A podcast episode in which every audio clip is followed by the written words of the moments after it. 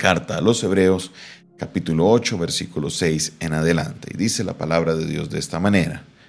Pero ahora tanto mejor ministerio es el suyo, cuanto es mediador de un mejor pacto establecido sobre mejores promesas. Porque si aquel primero hubiera sido sin defecto, ciertamente no se hubiera procurado lugar para un segundo. Porque reprendiéndolos dice, y aquí vienen días, dice el Señor, en que estableceré con la casa de Israel y la casa de Judá un nuevo pacto, no como el pacto que hice con sus padres el día que los tomé para sacarlos de la tierra de Egipto, porque ellos no permanecieron en mi pacto. Y yo me desentí de ellos, dice el Señor, por lo cual este es el pacto que haré con la casa de Israel. Después de aquellos días, dice el Señor, pondré mis leyes en la mente de ellos y sobre su corazón las escribiré y seré por ellos por Dios y ellos me serán a mí por pueblo. Y ninguno enseñará a su prójimo ni ninguno a su hermano diciendo, conoce al Señor, porque todos me conocerán, desde el mayor hasta el, desde el menor hasta el mayor de ellos, porque seré propicio a sus injusticias y nunca más me acordaré de sus pecados y de sus iniquidades. Al decir nuevo pacto ha dado por viejo al primero y lo que se da por viejo se envejece y está próximo a desaparecer. Aquí continúa el autor a la carta a los hebreos haciendo esta disertación sobre lo que es el nuevo pacto. Empieza a hacer una comparación que la estaremos entrando el día de mañana en el capítulo 9 dentro de lo que es el viejo pacto y el nuevo pacto. Ahora, aquí nos está expresando algo maravilloso y es que Jesucristo viene a ser un mediador de un nuevo pacto, un mejor pacto un pacto que estaba escrito en la palabra, estaba profetizado. Los últimos cuatro versículos que leí fueron esa profecía por parte del profeta Jeremías. Jeremías capítulo 31, del versículo 31 en adelante, el autor de los Hebreos está citando textualmente lo que dice el libro de Jeremías. Dios habla, dice que hará un nuevo pacto con el pueblo de Israel. ¿Por qué?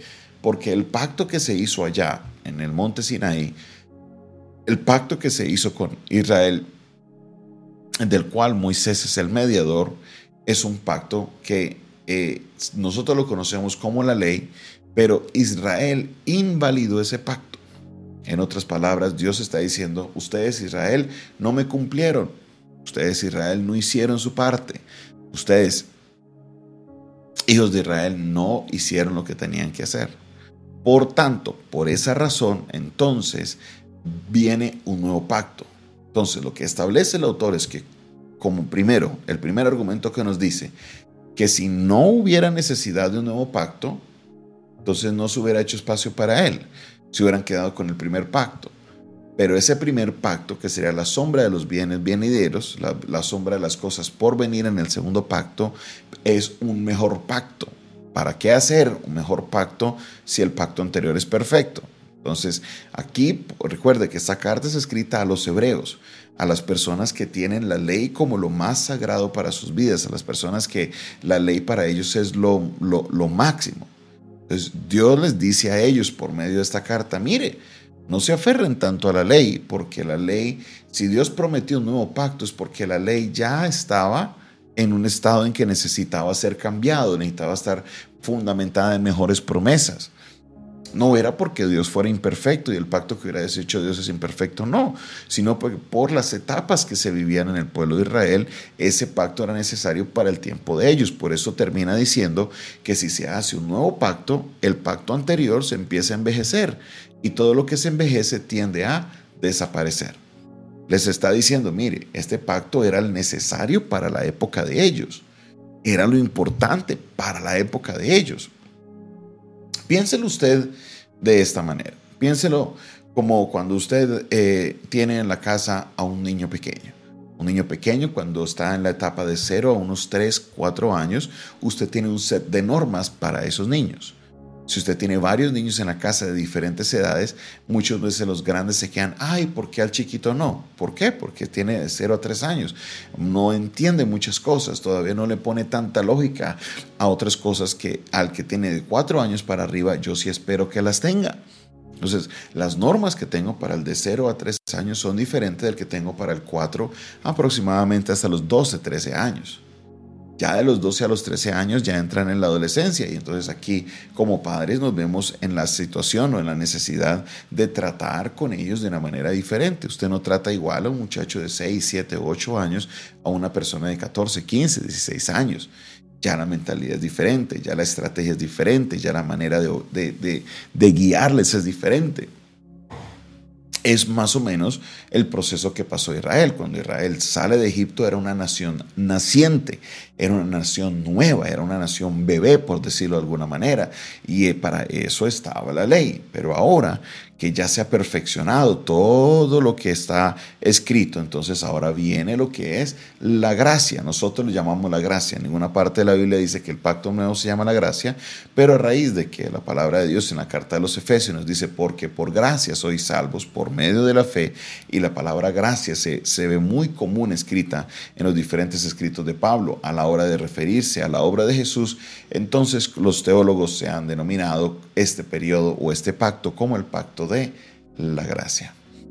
Creemos firmemente de que este pacto es un pacto mejor, es un pacto es, eh, que fue fundamentado primero en mejores promesas.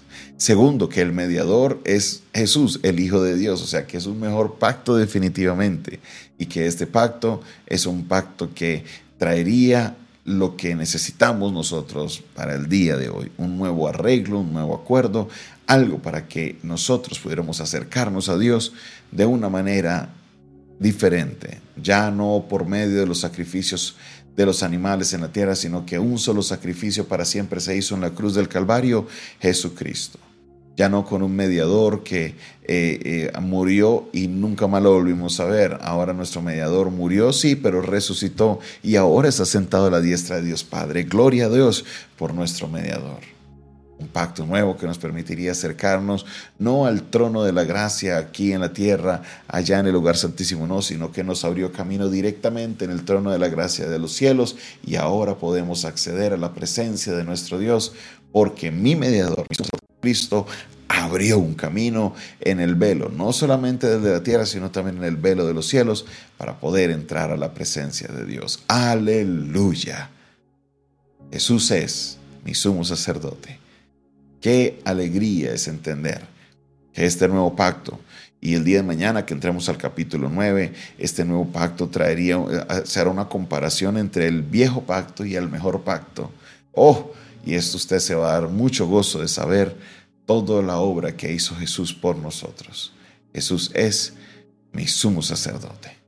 Gracias Señor te doy por tu palabra. Gracias Señor porque tu palabra hoy nos edifica para comprender lo que es tu obra en nosotros. Hiciste un mejor pacto con nosotros. Necesitábamos ese pacto. Hiciste un mejor pacto, Dios, para que no solamente eh, la comunidad hebrea pudiera acercarse a ti, sino que todo el mundo, todo aquel que en él crea, no se pierda, más tenga vida eterna. Y hoy, Señor, disfrutamos de tu presencia. Y hoy, Señor, disfrutamos de lo que tú tienes para nosotros. Dios, obra en nuestra vida, glorifícate, oh Dios. Levanto mi voz, Padre Celestial, porque yo sé que estás obrando en nuestra vida y que tu presencia en nosotros nos transforma. Gracias Dios por tu palabra, gracias Dios porque aprendemos cada vez más de tu obra en nosotros. Bendigo a todos los que hoy reciben tu palabra, Señor, con un corazón dispuesto para aprender y para crecer en el conocimiento de ti, Dios. Gracias, muchas gracias. En el nombre de Jesús, amén y amén. Esta fue una producción del Departamento de Comunicaciones del Centro de Fe y Esperanza, la Iglesia de los Altares.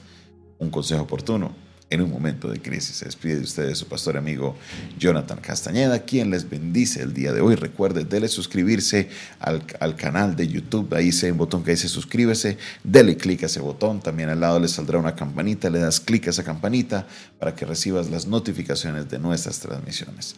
Recuerda, mi amigo y mi hermano, que si tienes alguna pregunta, quieres aprender más de nuestro ministerio te gustaría participar financieramente con una ofrenda para que nuestro ministerio pueda avanzar, puedes escribirnos al 316-617-7888. De nuevo, 316-617-7888.